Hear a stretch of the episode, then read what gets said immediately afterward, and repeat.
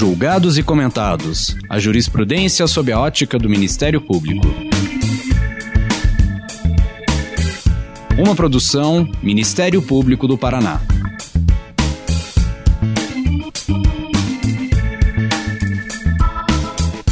Olá, estamos começando mais um episódio do Julgados e Comentados. Eu sou Eduardo Cambi e hoje abordaremos sobre a Lei de Alienação Parental e a violência de gênero.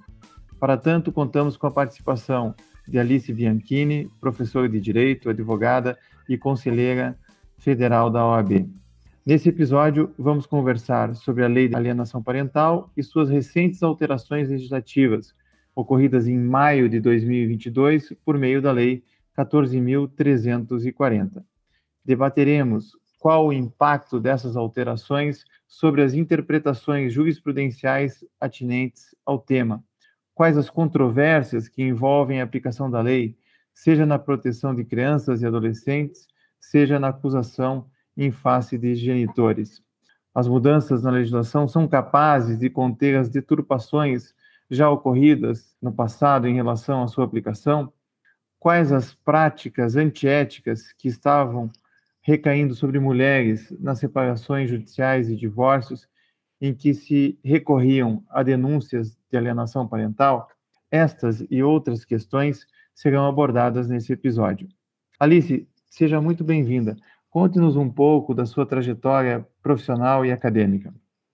Olá para todos, muito obrigada, Eduardo Cambi, por essa oportunidade de estar aqui com vocês para falar desse tema tão difícil, né? um tema muito sensível, é com certeza muito difícil, mas eu assumi esse desafio exatamente pela importância do tema. Né? Tenho desenvolvido este tema, doutor Eduardo, desde o século passado, e foi no século passado mesmo, quando então eu estava fazendo o meu, meu mestrado na Universidade Federal de Santa Catarina, e tive a oportunidade, então, de encontrar nas minhas mãos um livro é, da professora Silvia Pimentel, e este livro falava da evolução dos direitos da mulher. E a partir do momento que eu toquei esse livro na mão e comecei a, a, a lê-lo, eu já defini qual seria a minha linha de pesquisa e a partir dali eu não parei mais e tenho uma satisfação muito grande que eu queria compartilhar com todos vocês é de ter o meu exatamente agora o meu último livro é, ter sido escrito junto com a professora Silvia Pimentel. Então imagina só a alegria, né? Uma alegria muito grande. Eu que sou uma admiradora muito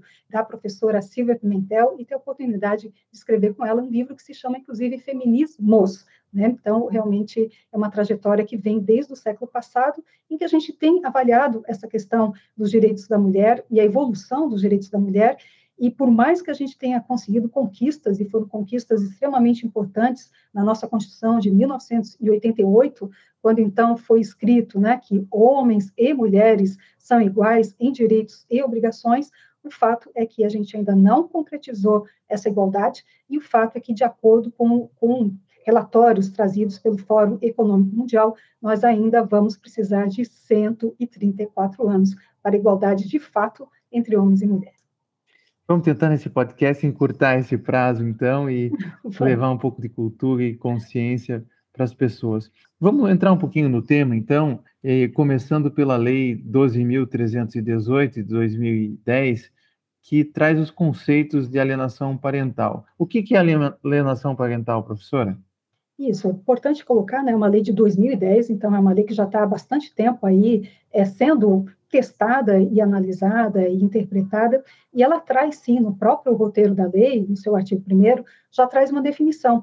Mas é interessante, doutor Eduardo, porque assim, é, quando a gente ouve esse tema na mídia, quando a gente escuta falar desse tema, é muito comum é, a alienação parental ser entendida como o ato de colocar a criança ou adolescente contra o outro genitor. Mas o que eu queria esclarecer aqui, que é muito mais do que isso, né? Porque a própria lei 2318, ela vai conceituar a alienação parental e vai trazer algumas questões que eu acho importante da gente compartilhar aqui. Então, primeiro, é uma interferência na formação psicológica da criança e do adolescente, então, interferência na formação psicológica da criança e do adolescente. Depois, praticada por genitores, mas não só, porque também a lei prevê a possibilidade dela ser praticada por avós ou quem tem, em relação à criança adolescente, a autoridade, guarda ou vigilância. Então, portanto, é muito mais extensa do que a gente pensa, né? Que é só o pai em relação à mãe, ou a mãe em relação ao pai. E, ademais, tem uma intenção específica. Então, se a gente não observar essa, essa intenção, nós podemos falar de alienação parental quando ela não existe. E a intenção que está prevista na lei é repudiar o genitor e causar prejuízo no vínculo entre o genitor e a criança e o adolescente. Então, me parece que essa conceituação da lei é muito mais ampla do que a gente costuma pensar em relação à, à alienação parental. Partindo da ideia de que uma criança que sofre alienação parental tem maior chance de se tornar um, um adulto violento, que medidas que nós podemos tomar para prevenir que essa criança seja abusada?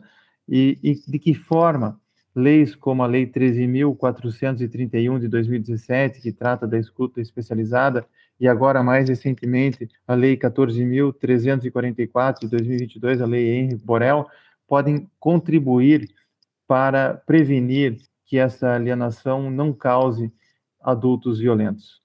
Doutor Eduardo, muito importante essa, essa colocação, porque a gente tem que fazer uma separação muito grande, né? É, a lei foi feita para punir os pais que praticam é, é, atos de alienação, ou a lei foi feita para proteção da criança e do adolescente. E quando a gente trabalha, então, nessa outra vertente, que é a ideia de proteção dos direitos de criança e adolescente, nós vemos que muitas vezes é, o importante aqui, efetivamente, é compreender a existência desses atos, mas Ademais disso, nós temos um problema muito sério, porque muitas vezes é, esses atos considerados de alienação parental, eles não estão suficientemente provados. É, muitas vezes a própria criança diz, olha, mas isso não, não me causou absolutamente nada, ao contrário, isso me pareceu ser uma expressão de amor dos meus pais em relação a mim, né, no sentido de disputarem quem é que vai ficar comigo. Então, tem, tem tanta coisa para a gente falar, mas, de qualquer forma, o mais importante, eu acho, é exatamente isso que o doutor Eduardo falou, porque a Lei 14.344, que é uma lei muito recente, ela até está sendo apelidada de Lei Maria da Penha das crianças, né? Porque ela vai reproduzir exatamente essa ideia que está na Lei Maria da Penha, com adaptações em relação à criança e adolescente. E o que é mais importante, porque a compreensão do que foi trabalhado com a Lei Maria da Penha, o que nós podemos tirar dessa Lei 14.344 é todo um sistema de prevenção. E aí agora a gente fala da palavra mais importante de tudo que a gente poderia falar aqui, a questão da prevenção, a questão de assistência. Então nós temos a possibilidade então de fazer a prevenção da violência, inclusive em relação a questões de atos de alienação parental, mas nós temos também é muito importante a gente pensar na assistência e depois, se a gente identificou um ato de alienação parental, o que fazer? E muitas vezes, e até eu estava analisando a jurisprudência sobre o tema, é, muitas vezes é, esse ato efetivamente não comprometeu a questão biopsicológica da criança. Então, tudo isso tem que ser muito bem analisado.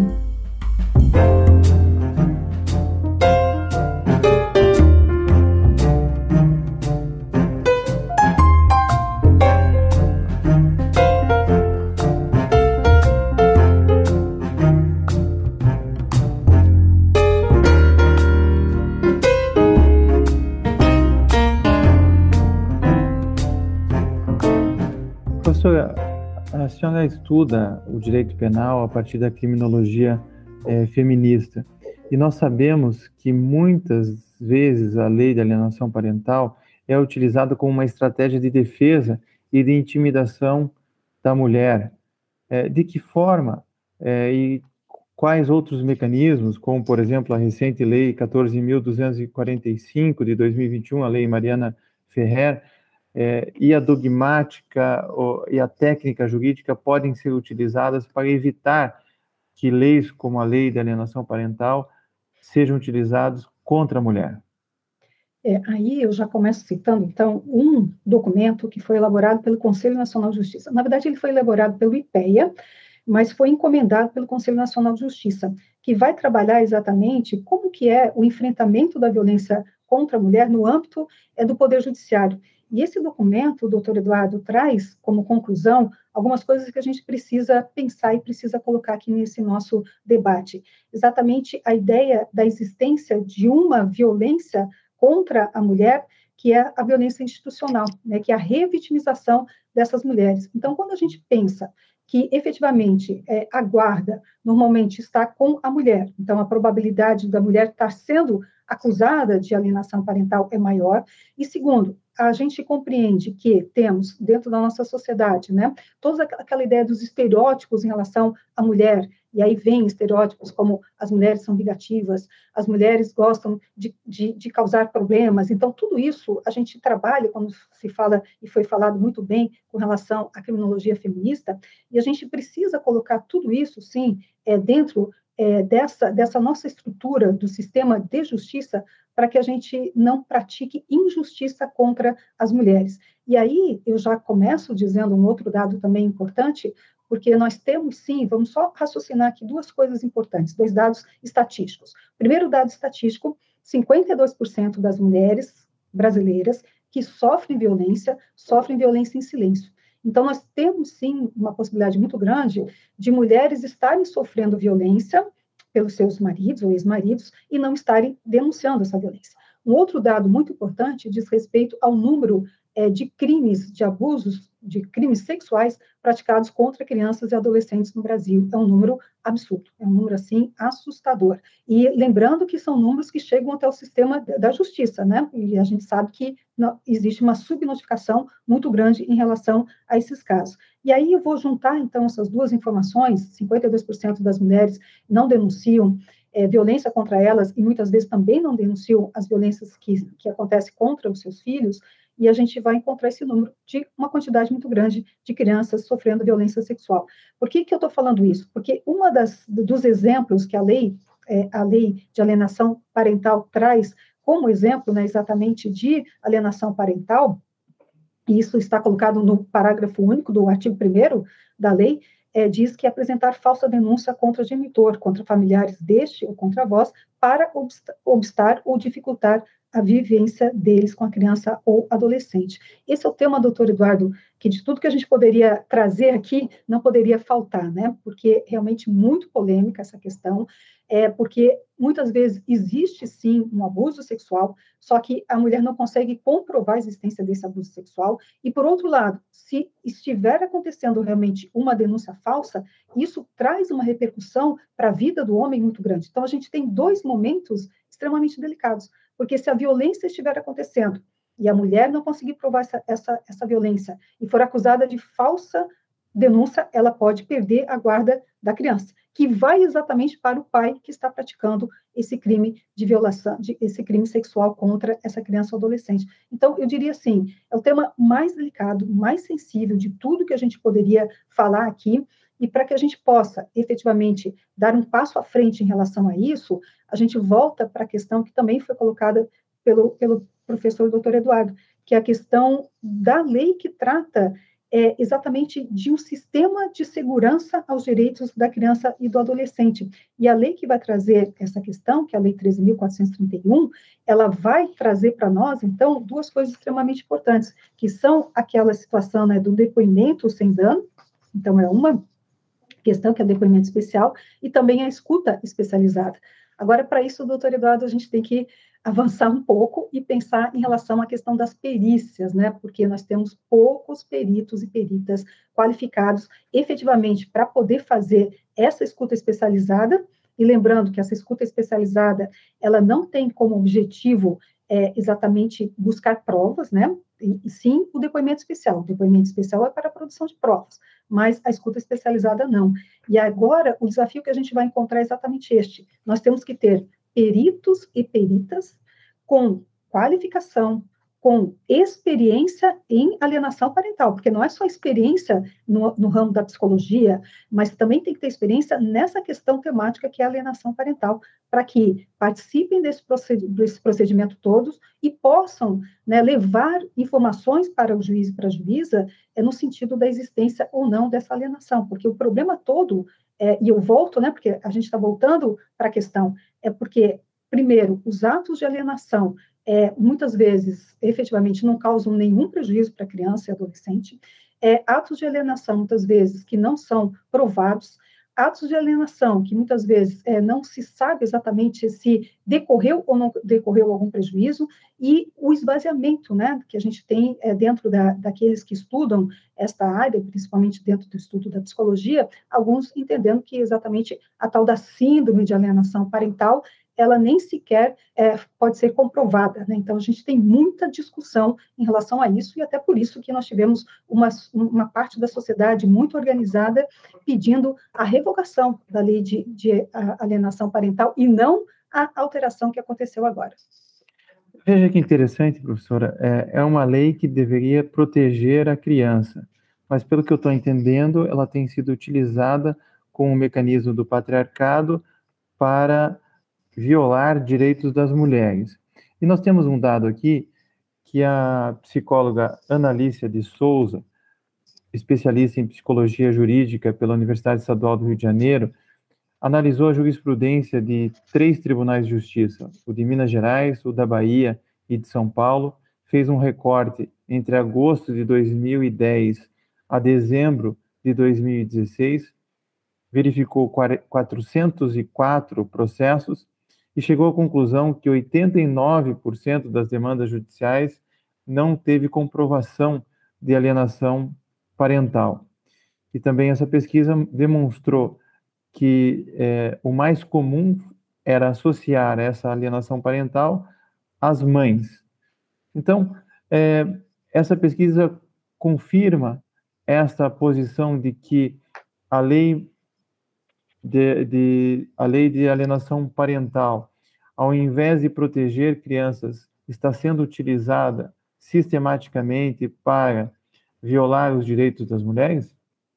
Eu entendo que sim, doutor Eduardo. Realmente fiz também agora, recentemente, uma pesquisa, né, para poder estar tá com base aqui para a gente fazer essa nossa conversa e analisando, assim, decisões mais recentes, a gente observa exatamente isso, né, o quanto que ela é utilizada dentro de processos de guarda, dentro do processo de separação judicial, é, porque vamos pensar assim, se existe uma alienação, poderia ter sido levada, então, ao juízo a existência dessa alienação, mas normalmente não é isso que acontece. Acontece isso quando há uma necessidade de uma defesa. Então, quando a gente observa este fenômeno, porque, veja bem, se você está sendo alienado, você vai ter que entrar em juízo para reverter essa situação. Mas não, normalmente não existe essa iniciativa de uma ação que vai tratar da questão da alienação. Normalmente ela aparece de forma incidental nos processos de separação judicial, de guarda, de regulamentação de visita, é, de divórcio, né, de, de, então alguma coisa do direito de família. Então ele vai aparecer depois. E aí, e aí fica esse questionamento para a gente. Mas se havia essa alienação,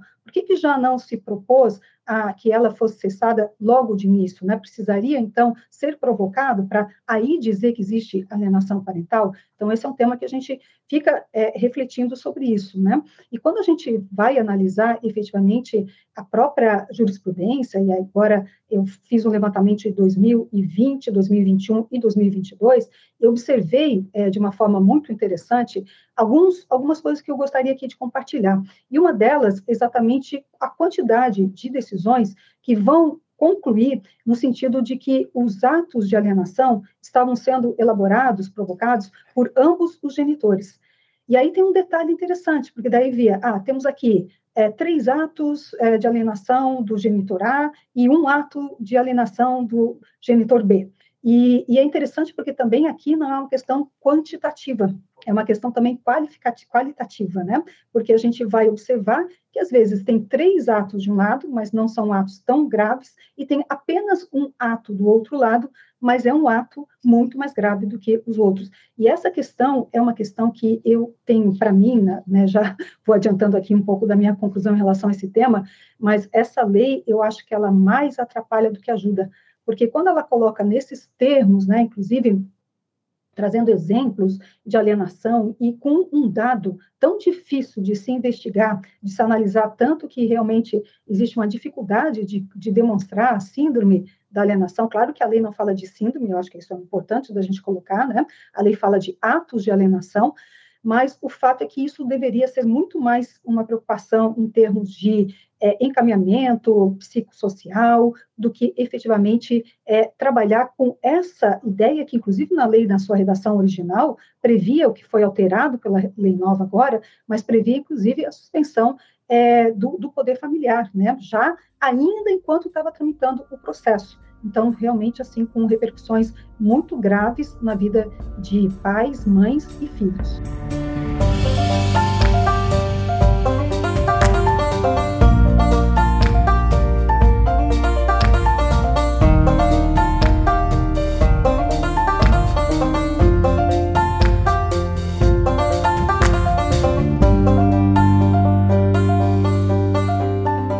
Alice, o Conselho Nacional de Justiça editou a recomendação 128 em 15 de fevereiro de 2022, é, recomendando o protocolo de julgamento na perspectiva de gênero. E olhando esse documento do CNJ, a questão da alienação parental se coloca é, de forma a evitar estereótipos, ideias preconceituosas de que as mulheres são normalmente destemperadas, vingativas, histéricas, volúveis, menos racionais do que os homens, e que, portanto, o testemunho delas valeria menos do que dos homens numa eventual disputa de guarda envolvendo alienação parental. Esse fato realmente se coloca nos processos e como é que a senhora vê esse protocolo de julgamento na perspectiva de gênero? Doutor Eduardo, esse protocolo é, para julgamento com perspectiva de gênero, eu acho que ele é um divisor de águas porque nós podemos falar do antes e o depois deste protocolo, né? Ele tem sido muito estudado, ele foi, ele foi elaborado a partir é, da instituição, pelo Conselho Nacional de Justiça, de um grupo de trabalho esse grupo de trabalho é composto de juízes, juízas e também é, outras pessoas de outras áreas, né? E composto, inclusive, de todos os setores da justiça, da justiça é, comum, a justiça militar, a justiça especial, quer dizer, nós temos todos os tipos de justiças é, trabalhando em torno desse protocolo. O que significa dizer que realmente, assim, a gente tem, um, tem uma qualidade muito grande na elaboração do deste protocolo. E este protocolo traz, né, como o professor mesmo disse, é toda um, uma parte específica sobre a questão da alienação parental e a preocupação é, de não estar sendo usada a alienação parental como guerra no processo judicial. E a gente tem ainda um outro dado para acrescentar, doutor Eduardo, porque quando a gente fala, né, é, relação entre homens e mulheres, eu mencionei bem no comecinho aqui da minha fala, que nós ainda vamos esperar 134 anos para a igualdade entre homens e mulheres, e quando a gente analisa que fatores que estão sendo levados em consideração para a gente falar de igualdade entre homens e mulheres, a gente analisa um dos fatores que é levado em consideração, que é a questão econômica. E em relação à questão econômica, nós vamos levar 200 e não sei quantos anos, porque a gente analisa os quatro fatores e faz uma média né, dos quatro fatores. Mas o que mais vai demorar para a gente ter a igualdade é a questão econômica. E a questão econômica aqui pesa muito também pelo seguinte, pela seguinte questão é a questão de você ter acesso à justiça e ter acesso a uma justiça, se você tem dinheiro, é uma, a gente sabe perfeitamente isso, se você tem condição econômica, é outra. Então, o que, que a gente observa também é a possibilidade de, muitas vezes, principalmente por uma questão econômica, é, dos pais terem mais condições de contratar advogados e de pagar pelas várias ações que forem, foram sendo necessárias de serem elaboradas, enquanto as mães, exatamente por ter menos condição econômica, por estarem com os filhos, é, por ter é, que depender muitas vezes daquela pensão, daquela, da, daqueles alimentos, é, que muitas vezes até a gente sabe que numa situação como essa é, ela tem dificuldade de receber esses valores. Então, por uma questão econômica, a gente também tem uma dificuldade maior de acesso das mulheres à, à, à justiça. E isso atrapalha bastante, tanto para ela conseguir fazer as ações necessárias, quanto também para ela poder se defender. Então, queria acrescentar, além de tudo,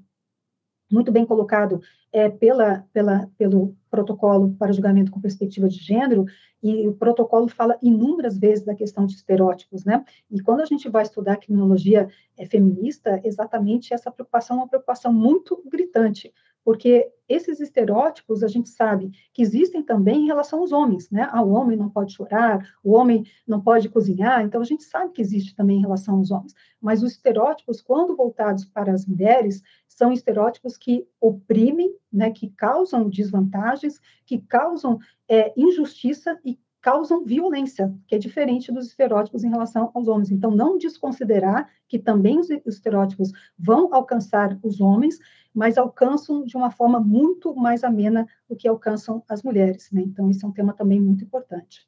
Uma tendência recente do, dos direitos humanos, a partir das construções das, da Corte Interamericana, da Corte Europeia, é a questão da proteção das vítimas. E esse discurso tem chegado forte no Brasil, especialmente pela Resolução 243 de outubro de 2021 do Conselho Nacional do Ministério Público e, mais recentemente, com a criminalização da violência institucional pela, pela Lei de Abuso de, de Autoridade, Abuso de Poder, a Lei 14.321 de 2022. Como que o sistema de justiça deve atuar para prevenir e combater, eventualmente, a violência institucional contra as mulheres? Isso, esse é um tema importantíssimo, né? Veja que a gente está citando aqui várias leis, e muitas delas agora do de 2022, né? Então, nós tivemos, sim, ou de 2021, como a, a Lei Mariana Ferri, então, nós tivemos essa, essa evolução grande em relação à questão das vítimas, né? A própria Lei Maria da Penha tem essa preocupação muito grande em relação à vítima, e a gente sempre gosta de esclarecer a Lei Maria da Penha não é uma lei punitivista, é uma lei que busca ampliar o espectro de proteção da mulher vítima de violência doméstica familiar numa relação íntima de afeto, né? Então, inclusive, a própria Lei Maria da Penha, ela delimita muito o seu, a, a, sua incidência. Então, nós não vamos trabalhar com violência contra a mulher aplicando a Lei Maria da Penha para todos os tipos de violência, mas somente essas praticadas nesses três contextos, a violência doméstica, familiar ou relação íntima de afeto. E aí, a Lei Maria da Penha, ela inaugura, sim, é, uma, um momento em que a gente começa a se preocupar com a questão da vítima. E tem que, questões muito interessantes, doutor Eduardo, porque a nossa Lei Maria da Penha, ela é considerada uma das três mais avançadas do mundo, né? E dentre as questões que a gente poderia é, enaltecer em relação à Lei Maria da Penha, foi a forma como ela foi realizada. E ela foi realizada, ela foi criada a partir de discussões é, no Brasil inteiro, né? Foram feitas reuniões, foram, foram feitas, foram feitas é, iniciativas de várias vertentes, exatamente para discutir o que, que deveria ter numa lei de proteção integral à mulher. E o detalhe que eu queria destacar aqui é exatamente essa situação de que a gente fala, então, é, quando fala de vítima, né, a gente não pode deixar de falar da vitimologia. E a gente tem também, como a gente tem a criminologia feminista, a gente também tem a vitimologia feminista, porque a vitimologia feminista é, busca exatamente perguntar para as vítimas é, o que, que, está acontecendo em relação àquela situação de vida que ela está, é, está vivenciando, né? E é importante a gente entender que quando a gente começa a perguntar para as vítimas, a gente começa a entender algumas soluções é, e propostas diferentes daquilo que a gente tem como regra geral. Então, ouvir as vítimas, e agora, indo para o nosso tema, ouvir as mulheres é extremamente importante, porque a gente vai descobrir questões que muitas vezes a gente nem percebia. Vou dar um exemplo muito rápido aqui, só para a gente compreender a dimensão, é dentro da, da UAB, Conselho Federal da OAB, através da Comissão Nacional da Mulher Advogada, fez em 2013, pela primeira vez, um formulário dirigido a todas as mulheres advogadas e fazendo perguntas específicas e deixando um campo aberto para que as mulheres advogadas pudessem colocar lá o que quisessem. E qual não foi a nossa surpresa, doutor Eduardo, quando este campo foi o campo mais rico de todo o formulário, porque nós tivemos a oportunidade de conhecer experiências que nós, advogadas, mulheres, não tínhamos. E aí, a partir dali, inclusive, a gente elaborou projeto de lei, né, fizemos proposta de projeto de lei, é, exatamente para alterar, como, por exemplo, a questão é, da necessidade da mulher grávida, né, que condições específicas a advogada grávida tem. E foi interessante porque foi a partir do momento exatamente que a gente ouviu as mulheres para saber dos seus problemas e a partir dali a gente foi buscar também soluções, mas a partir de problemas reais e não a partir do que a gente pensa que o outro pensa que o outro precisa. Isso é muito importante, né? Essa metodologia empírica que está faltando. Muitas vezes a gente tem muitos livros sobre outros livros, mas falta um conhecimento maior da realidade que instrumentos como esse possibilitam.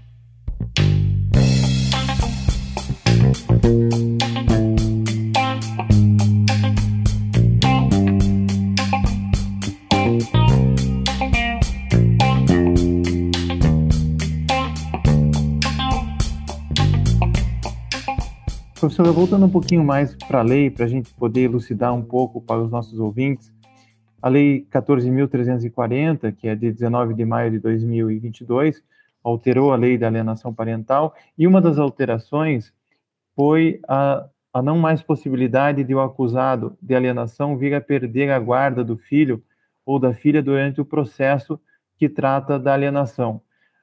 É, gostaria que a senhora comentasse é, essa alteração, se foi uma boa alteração ou não. Não, creio que sim, foi uma, uma ótima alteração, porque realmente isso decorreu de uma revogação expressa né, do artigo 6, no seu inciso 8, que previa essa possibilidade é, dessa suspensão da, da, guarda. E aí, neste caso, eu acho que foi importante, é, principalmente porque a gente tem, sim, é uma dificuldade muito grande, muitas vezes, de principalmente incidentalmente, porque essa, essa norma ela valia tanto para uma ação que tivesse como objeto específico a alienação, quanto também quando ela estava incidentalmente em outro processo. Então, imagine, doutor Eduardo, está lá discutindo é, um divórcio, está discutindo uma guarda de filho, isso aparece incidentalmente, e não havia possibilidade é, de termos a segurança é, de que toda a, a possibilidade de, de, discussão da questão, é, de contra, contraprova, contra, contradição, ou seja, o devido processo legal pudesse ser instituído numa situação que vai ter como consequência algo bastante grave, não só na vida daquela, daquele pai ou daquela mãe, mas como também na vida do, do filho ou da filha. Então, nós temos sim, é, tem para mim que essa revogação, ela reduziu, né, a gente fala muito que essa lei nova, ela trouxe uma redução de danos, porque há toda uma ideia mais centralizada no sentido que deveria ter sido revogada toda a lei de alienação parental, mas pelo menos houve uma redução de danos, foi assim que o Congresso Nacional, é, na bancada feminina e aquelas que estavam, então, conscientes de todos os problemas é, da lei de, de alienação ambiental, que pro, tinham a proposta de pedir a revogação da lei, mas quando viram que realmente poderia, assim, então, seria difícil a revogação, se tentou fazer uma redução de danos. Professora Alice, outra alteração se refere à visita assistida. De acordo com a nova lei, é, existe a necessidade de da visita ser realizada no prédio do fórum ou em instituição conveniada. Qual é a importância dessa determinação? Doutor Eduardo, é, eu até gosto, a lei fala exatamente de visitação, né, mas eu, eu, gosto até de usar convivências familiares assistidas, porque é uma convivência familiar, né, ainda que seja por um período pequeno de tempo, mas me parece que seria mais, está é, tá mais dentro do espírito do que, que significa isso, é, falar de convivências familiares assistidas.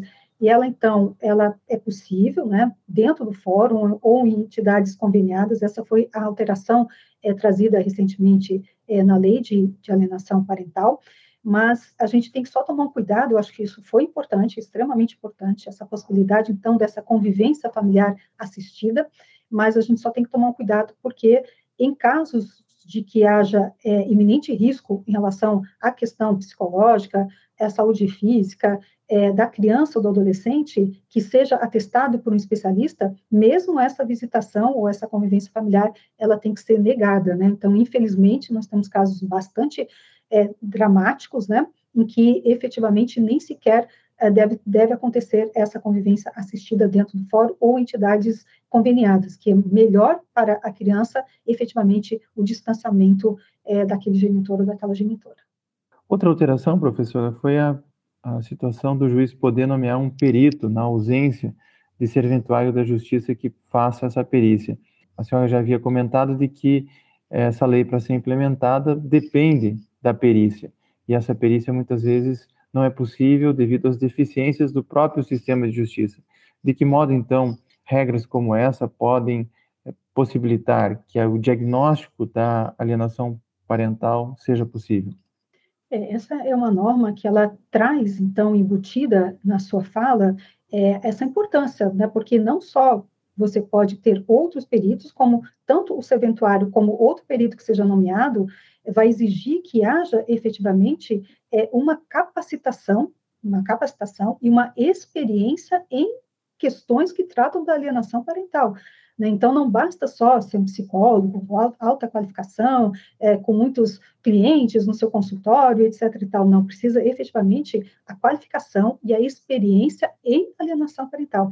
E esse tema, doutor Eduardo, para mim é o tema mais sensível, né, quando a gente fala, vai falar da questão de provas, porque o que a gente mais observa em processos dessa natureza é exatamente essa prova muito frágil, muito frágil. Né? Então, uma, por exemplo, foi feita uma entrevista única com a criança. É, muitas vezes essa entrevista não foi, é, depois não ouviu a, todas as partes envolvidas, as pessoas que moram naquela casa. Né? Então, todo mundo tem que ser ouvido. Não basta também só ouvir a criança. Às vezes tem que ouvir a avó da criança, o avô da criança, a tia, aquela empregada que está ali, né, é, na família durante muito tempo, vizinhos. Então, nós temos a experiência que a gente observa em relação às perícias é que elas vêm com muito, muito problema, né, muito problema, é, elas não têm, é, muitas vezes, e a gente observa isso na resposta de peritos e peritas, principalmente quando são serventuários, que alegam exatamente isso, olha, por falta de tempo, por falta de, de possibilidade, não ouvimos tais e tais pessoas. Ou seja, é, a própria perícia reconhece a fragilidade da perícia. E aí, como que a gente vai tomar uma decisão judicial que envolve um pai, uma mãe, um avô, uma avó, uma criança, né, uma menina, um menino, um adolescente, uma adolescente, com uma fragilidade tão grande como essa. Então, por conta disso, é, me parece que realmente o despertar dessa importância de é, efetivamente termos qualificação, termos termos toda a questão de, de experiência na, nessa questão de alienação parental, é, me parece que é extremamente importante, né? Temos que ter essa consciência de que você, como perito, se for chamado pelo juiz, né, pela juíza, para trabalhar numa perícia que envolve alienação parental e você não tem experiência, você tem que declinar neste momento, porque é uma responsabilidade muito grande e que você não deve assumir.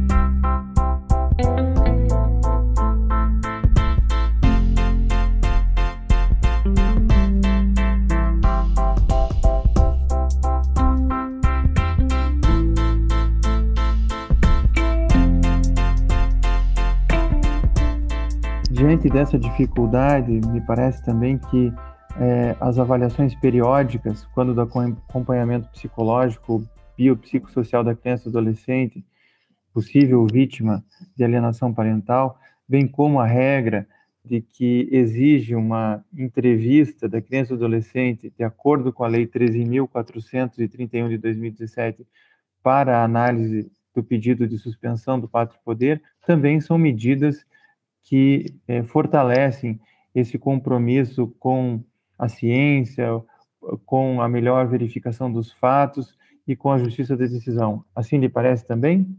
Sim, me parece, e me parece até assim que, como assim que somente agora que vai se exigir que haja avaliações periódicas, que tenham pelo menos duas avaliações, doutor Eduardo, que foi o que acrescentou a lei nova, né, pede que pelo menos tenha uma avaliação inicial e uma final, que eu ainda acho pouco, acho pouco para você decidir sobre uma questão tão importante, vou repetir, na vida de um pai, de uma mãe, de um avô, de uma avó, é, na vida de uma criança e de um adolescente, é, que você tenha só isso, né, só isso de elementos que você possa. Agora, como que a gente fazia antes da lei, é, da alteração da lei, melhor me referindo, em que havia possibilidade apenas de um laudo, né, apresentado lá pelas tantas, e sem todo esse rigor. Eu acho que o rigor ainda é pouco. Eu acho que somente é, dois momentos aqui do laudo me parece que ainda é pouco, né, me parece que realmente é, deveríamos ter ainda mais é, participação, é, mais momentos aqui de envolvimento do próprio juiz e da juíza com, com o fato que está sendo julgado, mas o que acontece também é que essa perícia, né, só para a gente eh, lembrar, o laudo, ele é um documento escrito que é produto da perícia, né? Então, o que vai acontecer são relatórios é, intermediários e depois, claro, que vai ter o laudo final. Mas é muito importante esses relatórios intermediários, porque eles podem conduzir alguma informação importante para o juiz para a juíza é, que mudem o quadro que está desenhado naquele momento. E às vezes vai precisar de uma intervenção é, é, pedindo mais, mais análises, pedindo envolvendo mais pessoas, ouvindo mais pessoas do que aquilo que tinha sido programado num desenho inicial. Porque eu acho que isso que é importante, né? Você tem um desenho inicial e a partir do, da conversa com a criança, com os demais envolvidos, você pode ter um outro desenho e estar sempre preparado, né, para tra traçar essa nova, essa, essa nova rota, porque, de novo, vou repetir, é um tema extremamente importante para a gente é, não levar totalmente a fundo. Para terminar, professora, nós vivemos uma sociedade extremamente violenta e crianças e adolescentes são o elo mais frágil da sociedade. Como prevenir a alienação parental e a violência doméstica e familiar contra crianças e adolescentes? Olha, professor Eduardo, é, eu volto assim para uma questão cultural mesmo, né? Então, quando a gente observa esse tema e a gente vê a Lei Maria da Penha, é, que ela já foi elaborada em 2006 e ainda hoje ela sofre três processos muito graves, doutor Eduardo. Ela sofre resistência, né, de pessoas que acham que não devem aplicar a Lei Maria da Penha. Então, por exemplo, né, nós temos a Lei Maria da Penha que diz que essa lei vai ser aplicada à mulher independentemente da idade. E se está dizendo isso na Lei Maria da Penha, qual é a dificuldade de compreender que, no caso de uma menina, por exemplo, ou de uma adolescente, nós temos que aplicar a Lei Maria da Penha? E a gente tem uma dificuldade, chega precisar ir para o STJ essa discussão. Qual, qual discussão? Aplica-se ou não se aplica a Lei Maria da Penha para criança e adolescente? Então, essa é uma questão. É, nós temos também ainda a declaração de inconstitucionalidade da lei. Então, há ainda quem entenda que a Lei Maria da Penha é inconstitucional. E nós temos um terceiro problema, doutor Eduardo, que a gente precisa mencionar aqui, que são os super bem intencionados, né? Acreditam na lei, confiam na lei, acham que a lei veio para trazer uma mudança mas não fazem uma interpretação de acordo com o que é a Lei Maria da Penha. Eu sempre gosto de brincar que a Lei Maria da Penha é diferentona. Então, a gente não pode trabalhar com a Lei Maria da Penha a partir dos instrumentos que a gente tem lá, do processo civil, é, do direito civil, é, do processo penal, do direito penal. Ela é diferentona. Ela é toda trabalhada no direito internacional de direitos humanos, então, tal qual também aqui que foi apelidada da Lei Maria da Penha das Crianças, toda trabalhada também no direito internacional de direitos humanos, e ela tem como objetivo causar, que é causar, causar uma diminuição no quadro de violência que existe contra a mulher, falando da Lei Maria da Penha. Agora, falando da questão da criança, a gente repete o mesmo discurso, exatamente igual, só troca mulher por criança e adolescente. Agora, o que, que a gente vê em relação à sociedade? E aí eu comemorei muito a, a essa, essa lei nova, né, a Lei 14.344, que fala de todo um sistema de enfrentamento, de prevenção e enfrentamento à violência contra a criança e adolescente, porque eu acho, tenho uma esperança que a partir dessa lei 14.344, as interpretações comecem a ficar mais corretas e aí a gente vai levar analogicamente para a Lei Maria da Penha. Então, veja, doutor Eduardo, no sentido de que não é a Lei Maria da Penha que vai ser interpretada aqui, no caso, né, o que aconteceu com a Lei Maria da Penha vai acontecer aqui, no caso é, da criança adolescente. Eu acho que vai ser o inverso. Por quê? Porque, infelizmente, nós vivemos uma sociedade em que nós temos uma cultura da tolerância em relação à violência contra a mulher. Então, quando a gente fala de violência contra a mulher, temos sim uma cultura é, de tolerância. Quando a gente fala de idoso, a gente tem uma certa cultura de tolerância. Agora, quando a gente fala de criança, a gente não tem tolerância nenhuma em relação à violência contra a criança, né? Vide os casos que mais repercutiram em relação à violência contra a criança que nós temos aqui, a gente lembra o nome dessas crianças que foram vitimadas e com razão, só que morrem muito mais mulheres, e a gente nem lembra o nome das mulheres que morreram né, vítimas dessa mesma violência estrutural e essa violência cultural. Então, me parece que a gente precisa sim, então, o caminho é a cultura, o caminho é a educação é, em relação à questão da violência contra a mulher, idoso, criança, ou seja, todo tipo de violência, mas me parece que a solução a gente pode tirar de um livro, que eu queria, então, terminar com essa indicação aqui bibliográfica, né? Ele é um livro que já foi publicado há algum tempo, ele se chama Código de Honra, e foi escrito por Apiá. E Apiá, então, durante muitos anos, décadas e décadas, estudou as grandes revoluções culturais. E ele queria observar se aquilo que de repente acontecia numa sociedade, e eis que de repente não acontece mais, o que, que motivou essa mudança cultural, essa mudança de comportamento. E aí ele estuda, doutor Eduardo, três grandes revoluções culturais.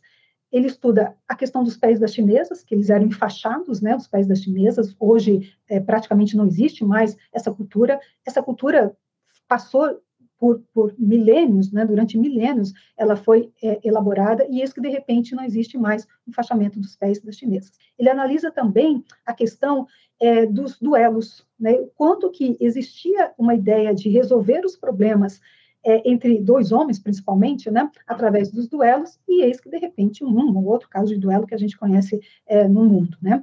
E ele analisa também um dado que tem a ver com a gente, que é a questão dos crimes de honra. E analisa, sim, a morte de mulheres por questões de honra. E aí a gente precisa lembrar que somente no ano passado nós tivemos uma decisão do Supremo Tribunal Federal que declarou a inconstitucionalidade da tese da legítima defesa da honra. Até então, havia possibilidade de ser levantada em plenário de júri, do júri é, uma tese que era absurda, né? uma tese que era atentatória aos direitos da mulher, dizendo que justificou a morte daquela mulher porque ela estava fazendo X, Y, Z, né? como se alguma coisa pudesse justificar a morte daquela mulher. E aquele homem que tirou a vida dessa mulher, muitas vezes de forma extremamente violenta, muitas vezes na frente dos próprios filhos, ele era absolvido, né? Pela ideia da legítima defesa da honra. Muito bem. E quando a PIA, voltando para voltando para o Código de Honra, quando a PIA, então, analisa essas grandes revoluções culturais, ele observa, doutor Eduardo, que tem sim um elemento, um denominador comum, que vai fazer com que tenha acabado o enfaixamento dos pés das, das, das chinesas, tenha é, exterminado a ideia do duelo e também a questão do código de honra, que, da questão da, da, da morte das mulheres por questão de honra, que diminuiu muito, não acabou ainda, mas diminuiu muito. E ele analisa um elemento comum, que é o elemento da psicologia, e ele analisa que sim, nós temos então, dentro dessas situações, é uma questão que se chama vergonha. Então, quando a gente está diante da vergonha, é interessante isso, porque é o que faz também a gente mudar os nossos comportamentos pessoais. Né? Quando a gente se envergonha de alguma coisa, é o ponto né, a chamada exatamente o gatilho para a gente trazer uma mudança. E em termos de psicologia social, é a mesma coisa. Então, a gente precisa se envergonhar de estarmos vivendo num país que é o quinto país que mais mata mulheres, e a gente se envergonhar de não nos indignarmos em relação a isso, e a gente se envergonhar pela nossa inação, por a gente não estar fazendo alguma coisa. E em relação às crianças e adolescentes, que é o nosso tema de hoje, né, a mesma coisa, temos que ter essa indignação. E aí, quando a gente tiver, então, essa indignação, essa vergonha, eu acredito que, que a gente possa é, mudar essa chave, acredito que a gente possa ter uma alteração significativa nos números de violência contra a criança, adolescente, contra idosos e contra as mulheres.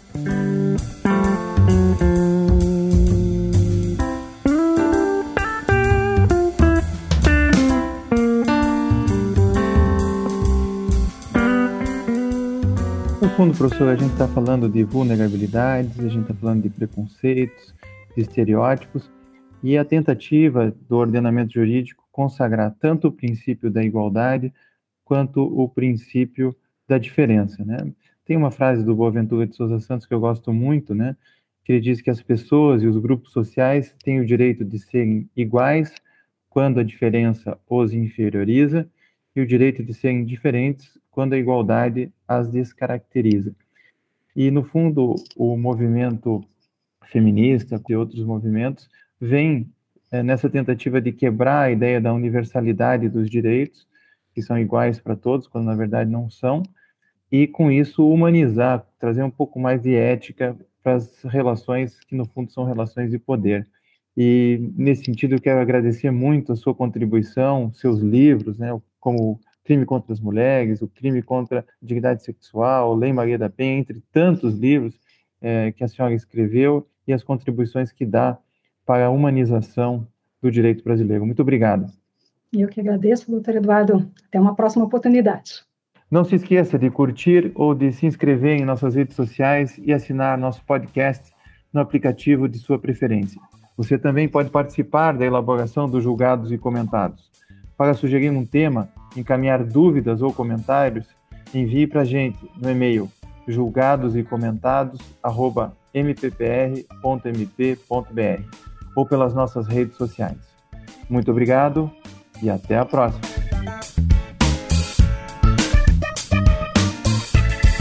Uma produção Ministério Público do Paraná.